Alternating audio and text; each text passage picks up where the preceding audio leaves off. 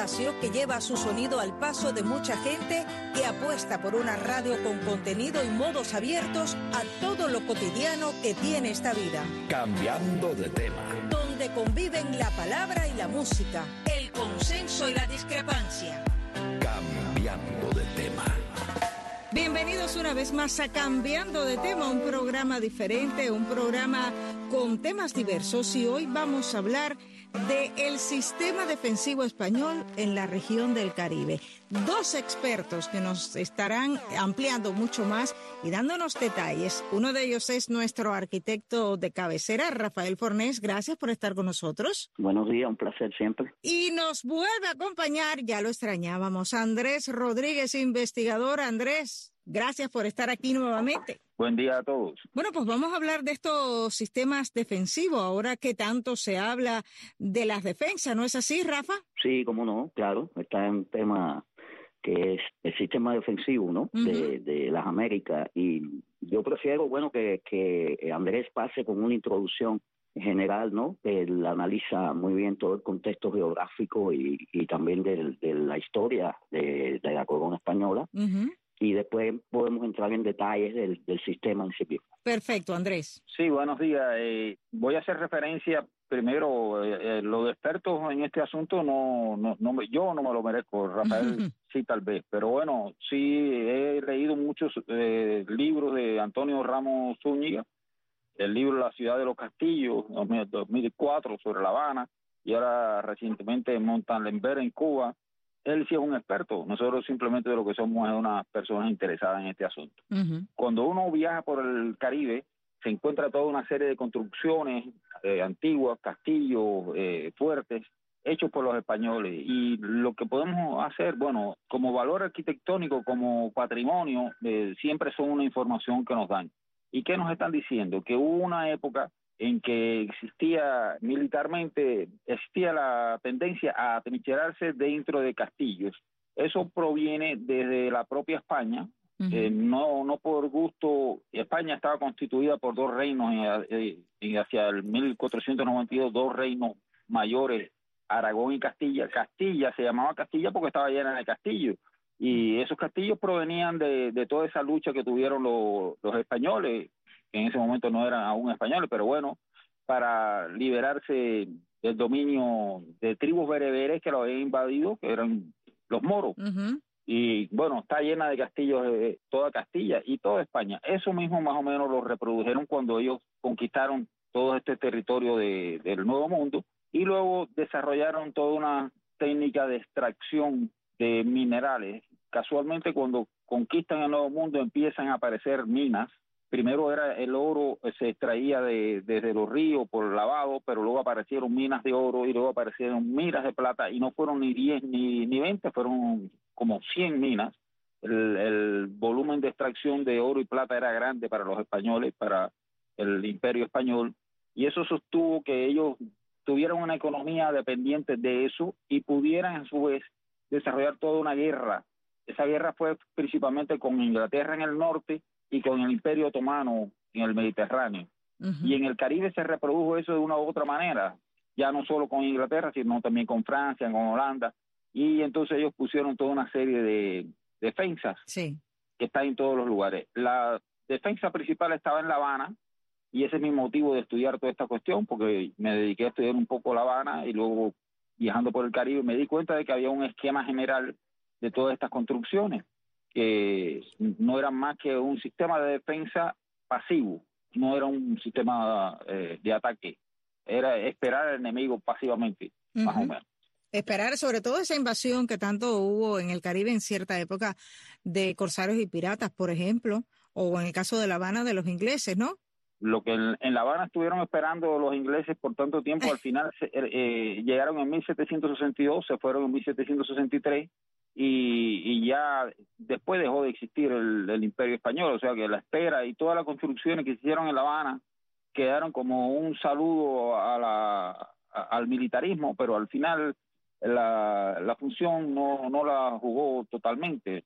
Incluso los ingleses toman La Habana porque en, donde está la cabaña era eh, una loma, entonces pudieron bombardear a las ciudades de allí. Entonces después es que el rey decide hacer esa enorme construcción y a los 20 años desapareció el imperio. Rafa.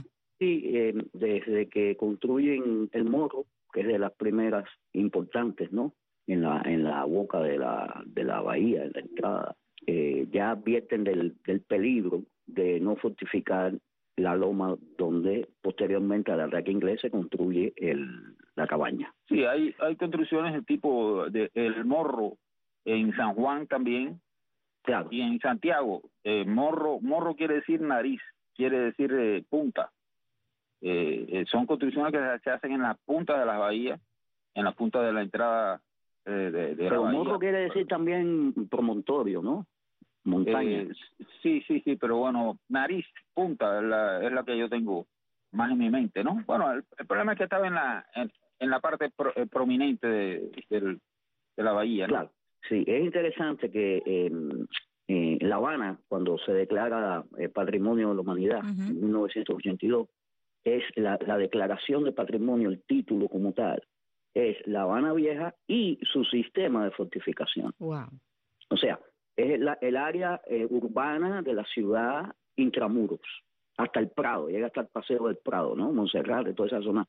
Pero incluye sistema de fortificaciones y un sistema de fortificaciones muy sofisticado, porque tiene cuatro, a, a través de los siglos va cambiando y va cambiando también la tecnología de la, de la fortificación y eso configura urbanísticamente todas las ciudades, ¿no? Porque son promontorios y son edificios monumentales, ¿no? Que dominan la ciudad. En el caso de La Habana, como decía Andrés, eh, imagínate el destino de la, de la reunión de la flota en, en el viaje de regreso a España y la flota de Cartagena, de, el galeón de Manila, todo eso se reunían, eh, Veracruz también se reunían en, en La Habana. Sí.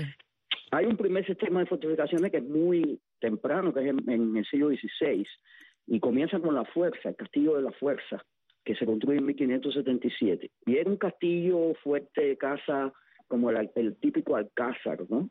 Que heredamos de, del mundo prehispánico, ¿no? Y antes de la conquista.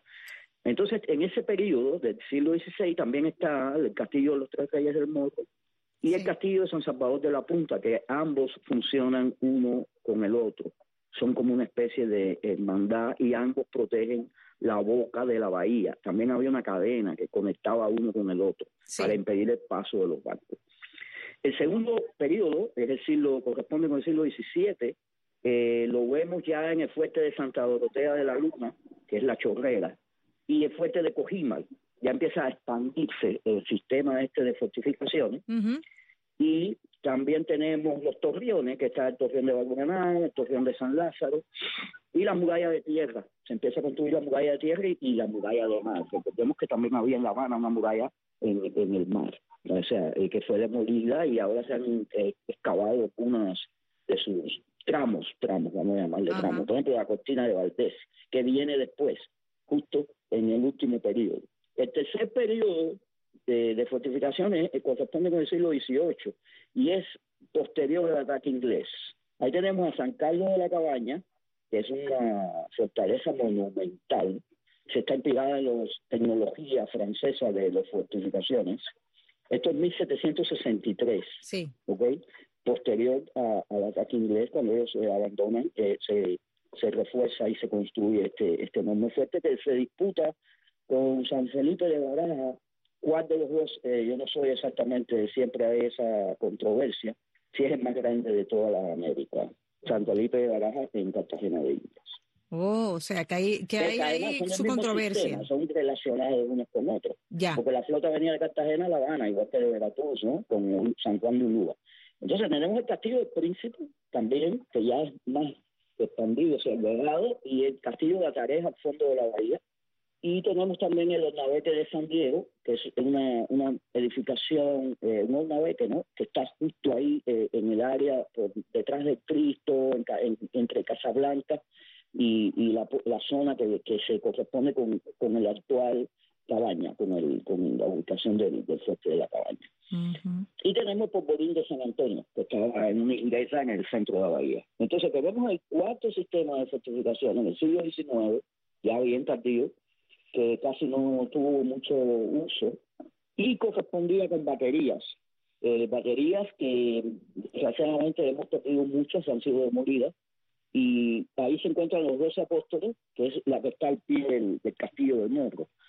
Eh, se llaman doce apóstoles, es muy curioso, y tiene doce cañones. Entonces tenemos la cortina de Valdés, que ahora se ha excavado recientemente frente al seminario de San Carlos, la fachada frente al seminario de San Carlos era la cortina de Valdés, también muy fortificada, y tenemos la batería de la Reina y la batería de Santa Clara. La Reina estaba en el área del Parque Maceo, esa zona ahí de, San Lázaro, y eh, la batería de Santa Clara es donde hoy se encuentra el, el Hotel Nacional. Se encontró el Hotel Nacional, hay algunos remanentes de, de, cañones y de algún tipo de fortificación. Y el fuerte número uno, que es muy importante, yo para mí yo he estudiado bastante fuerte número uno porque está en el área entre eh, la playa de Chivo y la Habana del Este.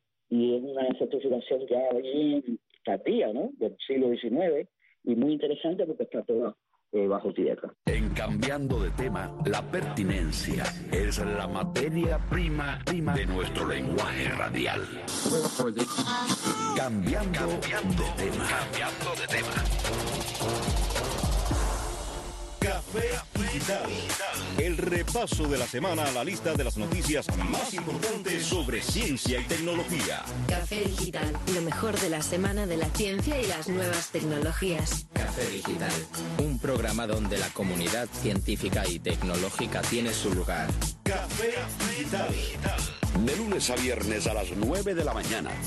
Por esta Radio Martí y a través de radio televisión martí.com. Venezuela hoy. Un análisis profundo sobre la situación actual que vive el pueblo venezolano. Venezuela hoy. Conducido por Alejandro Marcano Santelli. Vamos a analizar el tema Venezuela. Vamos a analizar por qué Venezuela se ha convertido en un tema importante para los Estados Unidos. Venezuela hoy.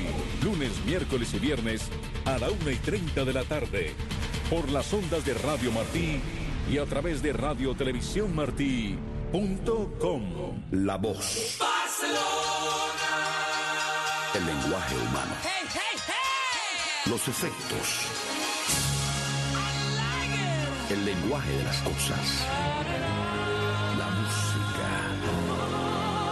El lenguaje de las sensaciones. Cambiando de tema.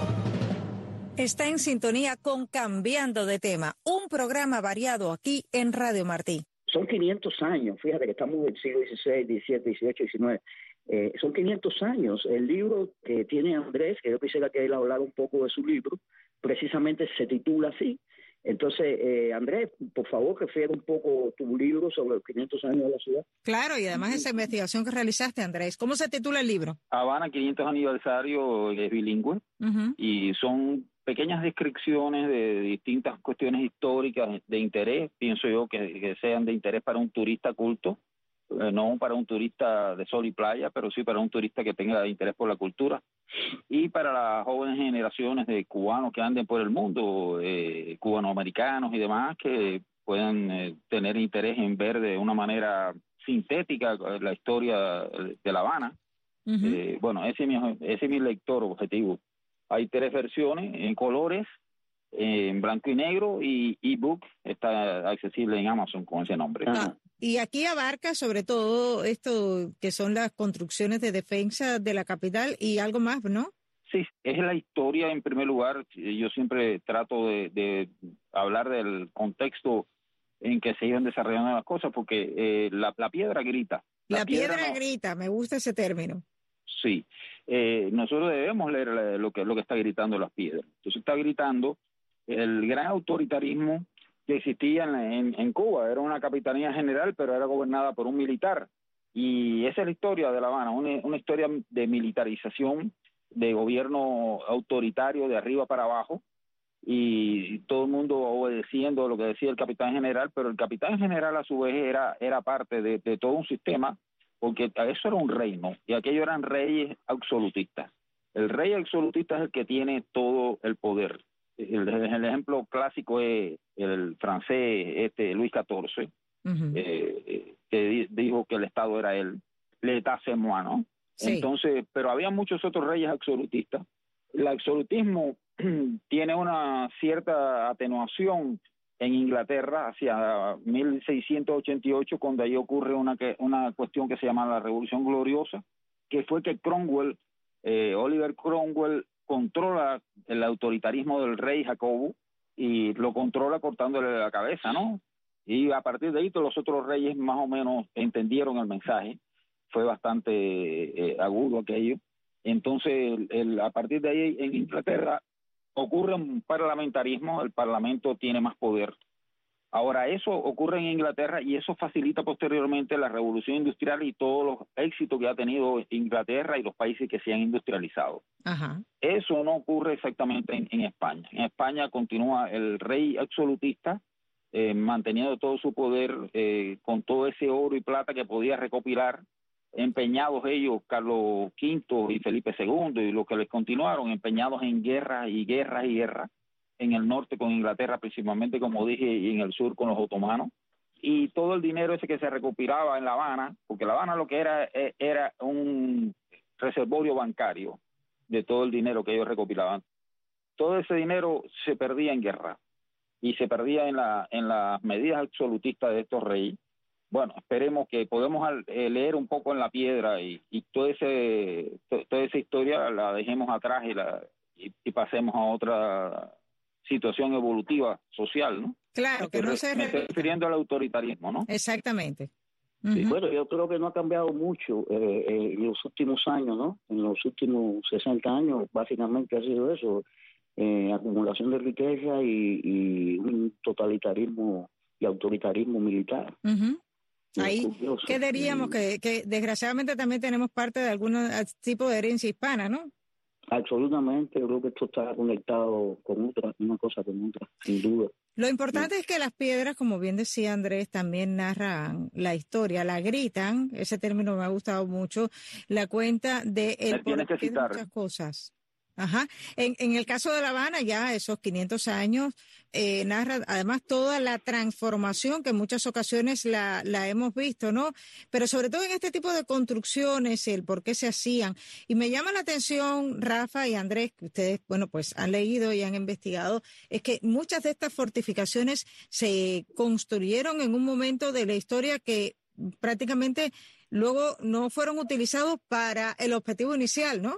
No, claro, por supuesto. El Castillo de la Fuerza, por ejemplo, después se convirtió con la República en, fue parte de, tuvo muchas modificaciones y, usos, y también los conventos, pero bueno, el Castillo de la Fuerza fue el archivo, destinado a la Biblioteca Nacional. Eh, y así, la, la, bueno, las otras eh, tristemente se fueron utilizadas como prisiones, ¿no? Tanto la cabaña como el príncipe, Atarés, hasta muy reciente, hasta fecha muy reciente, que se cambiaron de uso y ahora están más dedicadas al turismo. Pero básicamente sí, los fuertes se transforman y se utilizan, tienen nuevos usos y tenemos también museos ahí, historias navales, ejemplo en, el Castillo de la Fuerza, que es uno de mis preferidos, hay unas maquetas increíbles de galeones, reproducciones, no réplicas a escala pequeña, ¿no? De, de, los galeones. Y eso es muy interesante, es como se refiere a la historia naval, ¿no? De, de todo esto que estamos... Eh, y también, bueno, hemos visto juntos, Andrés, en la colección de la Florida, eh, la, colección de grabados ingleses eh, sobre el ataque a, La Habana. Y, también ahí se refleja ¿no? el, el rol de las edificaciones y fortificaciones en este caso, ¿no? Bueno, ahí también podemos hacer otra lectura, ¿no? Y es todo ese militarismo que existió históricamente. La humanidad siempre estuvo dominada militarmente. Se libera de ese militarismo atroz. Eh, como, dije, eh, cuando en Inglaterra ocurre la industrialización, la revolución industrial, y el parlamentarismo eh, atenúa un tanto la, autoridad de los militares, eso en España no, no ocurrió nunca. Siempre el militarismo ha estado latente. Y en el mundo también, el, imperio otomano era atrozmente militarista y demás. Y al final, todas esas cuestiones que se hacen eh, militarmente rara vez se utilizan de una manera como fueron concebidas. Entonces, bueno, yo quisiera hablar de, que el sistema de fortificaciones del Caribe, bueno, tiene muchas otras fortificaciones, además de las de La Habana que ya se mencionaron y las de Cartagena. Eh, hay en Santiago de Cuba, en, en Portobelo, en, Campeche, en Veracruz, en Santo Domingo. Hay restos de, de esta, restos no, algunos están en muy buen estado. Sí. Eh, algunos son ruinas, ¿no? Pero todo habla de un, sistema que era que, era ir recopilando el, oro, la plata y algunos otros valores eh, que se colocaban en esos lugares y luego se iban llevando hacia La Habana de, una manera u, otra, ¿no? Entonces, eh, el sistema de fortificaciones del Caribe tenía tres puntos centrales, que era La Habana, como ya hemos destacado, Cartagena también, pero San Juan. Era como una especie de un triángulo para eh, controlar que eh, hacia los siglos del siglo XVI era fundamentalmente pirata. El siglo XVI, principio del XVII era, era que entraban piratas, eh, corsarios. Claro, claro, los franceses sobre todo, ¿no? Sí. Eh, Jack de Sol le quema La Habana completa, la, destruye, y ahí es que entonces surge la necesidad de fortificarla. Claro, pero estaba ocurriendo, estaba ocurriendo una, un proceso de industrialización en Francia, en Inglaterra, que daba cada día más poder eh, de fuego a las armas que tenían y a la economía más, le daba más potencia. Y entonces eh, España se quedaba un poco atrás, se quedaba un poco atrás, un poco siempre en lo feudal. Y entonces al final, ya, ya hacia el siglo XVII, XVIII, ya los ejércitos eh, franceses, ingleses y demás ya empezaron a tomar áreas del, del, Caribe. Ya no solo era este, un sistema defensivo de, España y de los españoles, sino que ya era que habían tomado, empezaron por, por Kingston, por, eh, por Jamaica, y luego fueron tomando algunas otras islas. Y entonces, bueno, ya, ya eh, también entonces otros otros eh, potencias que llegan al Caribe eh, desarrollan algún tipo de fortificaciones, pero no con no con los volúmenes y con el gasto que lo que lo hizo España, ¿no? Sí. No, el sistema de fortificación español es increíble. Eh, es, bueno, patrimonio de la humanidad. La mayoría de esas fortificaciones son patrimonio de la humanidad. El Morro de Santiago por sí sola, la ciudad no, pero el Morro es patrimonio de la humanidad de Santiago de Cuba. Y por ejemplo, los, de Puerto Rico, Cartagena, como tú mencionabas, es un sistema eh, global, regional. Pero incluso en Estados Unidos hay 20 fortificaciones españolas. En Europa, en Italia, hay 13 fortificaciones españolas. En las Filipinas, en Argelia, en Taiwán, en Túnez y en Marruecos. En todos esos lugares, los españoles eh, eh dejaron, claro, sus, sus eh, colonias o sus, sus este, eh, ocupaciones ¿no? de, territorios. ¿no? había un increíble desarrollo del arte militar. Son temas apasionantes, son temas interesantes, el tiempo vuela y tendremos que seguir hablando porque esta es nuestra historia, nuestra arquitectura, nuestra idiosincrasia, en fin, hay muchísimas cosas que convergen. Quiero agradecerles a ambos esta participación. Andrés, gracias por estar con nosotros nuevamente. De nada. Y Rafa, como siempre, gracias. Sí, me parece interesante también la combinación con Andrés, porque yo encuentro muchas similitudes entre el urbanismo y la biología. Claro que sí, eh, mira. Se habla de orgánico, células, metabolismo, y entonces es muy interesante eh, hacer estos análisis eh, a través de su conocimiento. Por supuesto, por eso estamos aquí en Cambiando de Tema y así nos despedimos este equipo integrado por May Vázquez, Jaime Almiral Jr. y Ariane González. Hasta la próxima. La información en Radio Martí Noticias a las 12 en punto. Todo lo que necesitas saber de lunes a viernes en Radio Martí Noticias a las 12 en punto. Por las frecuencias de Martí y a través de Radio Televisión Martí. Somos la información. Somos Martí.